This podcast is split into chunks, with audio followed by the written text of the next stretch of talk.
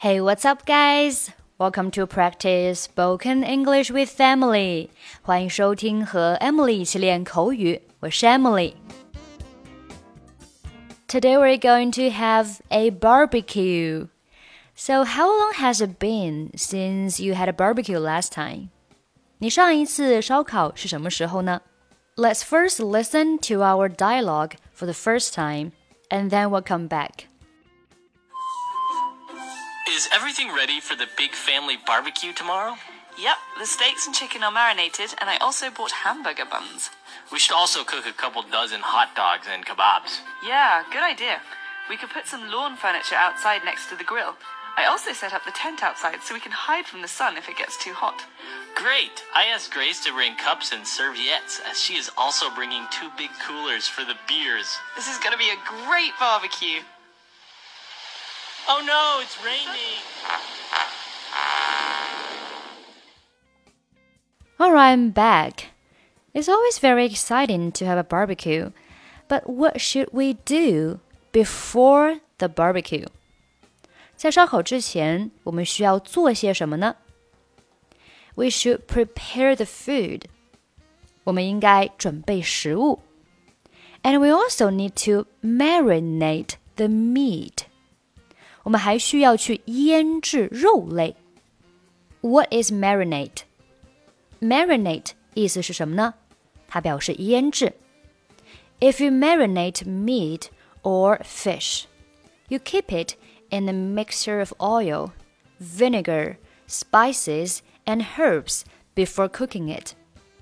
啊，就是在你烹饪肉或者是鱼类之前呢， 你在里面放入油啊、醋啊、香料、薄荷等等。我们在平时吃肉之前呢，都会简单的处理一下，会在肉类里放入像酱油、盐、啊、油、醋，甚至呢会放一些白酒、料酒、姜啊、蒜啊等等。这个过程就叫做 marinate，腌制。在对话当中呢，也出现了这个单词。The steaks and chicken are marinated. 牛排和鸡肉都在腌制了。因为牛排和鸡肉是被腌制，所以这里呢用到的是一个被动语态，be marinated. Is everything ready for the big family barbecue tomorrow? 明天家庭烧烤所需要的一切都准备好了吗？Barbecue 是我们今天的重点单词，叫做烧烤。它可以做名词，也可以做动词。做名词呢，和 have a barbecue 组成一个短语，叫做去烧烤。have a barbecue。barbecue 做名词，还可以表示烧烤架，或者是烧烤的食物，像我们吃的一些肉呀、鱼呀、菜呀，都可以叫做 barbecue。做动词就表示在烤架上烧烤。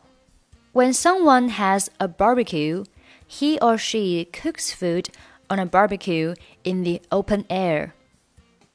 当有人要去烧烤时，他或者她在户外将食物放在烤架上烹制。那第一个 barbecue 表示烧烤，名词；第二个 barbecue 也是名词，但是在这里呢，它是表示烤架。 I put a piece of chicken on the barbecue. 我将一块鸡肉放在了烧烤架上。We were having a barbecue when it suddenly began to rain. 我们正在烧烤，这时天突然下起了大雨。Okay, let's move on. Yep, the steaks and chicken are marinated, and I also bought hamburger buns. 准备好了，牛排和鸡肉都浸泡在卤汁中了。我还买了汉堡面包。那这里呢有一个 bun，b u n bun 表示小圆面包。可以看一下下面的图片啊，像这样的圆圆的小面包就叫做 bun。I love eating currant buns。我喜欢吃葡萄干小面包。这个小面包是圆形的。前几年我记得非常流行那种丸子头啊，丸子头呢就是梳在头发上高高的那个圆形的那个小鼓包，就叫做 bun。OK，let's move on.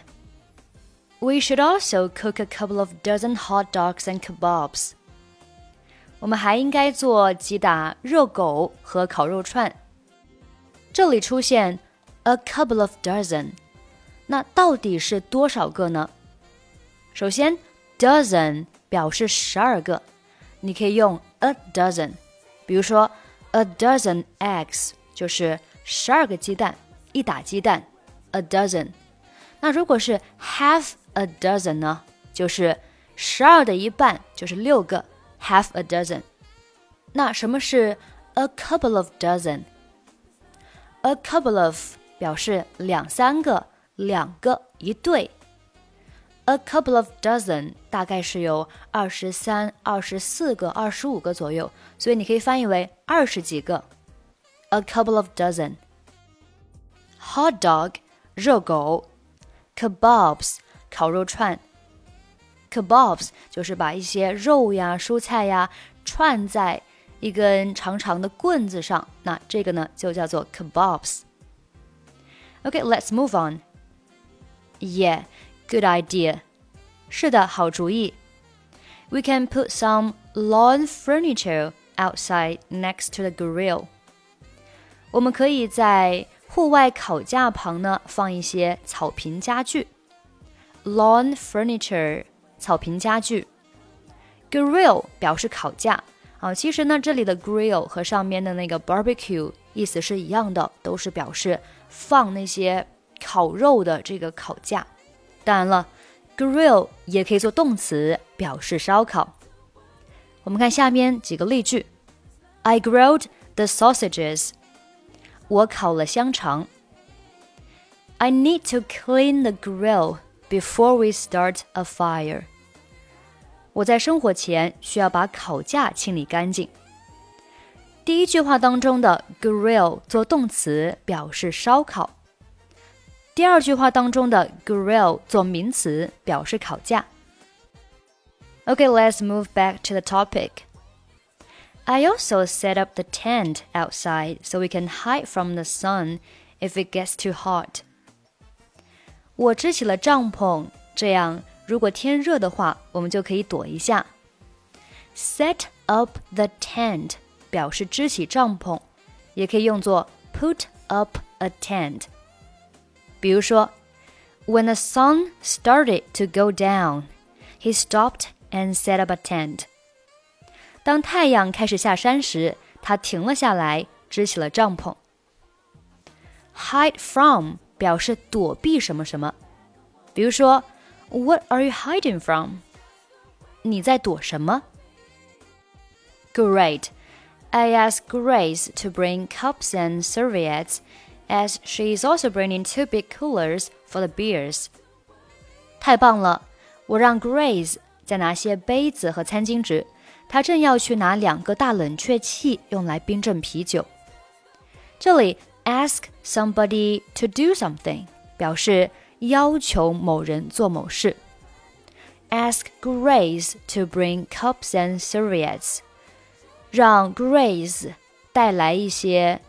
啊，这里 bring 表示带来，cups 杯子，serviettes 纸巾。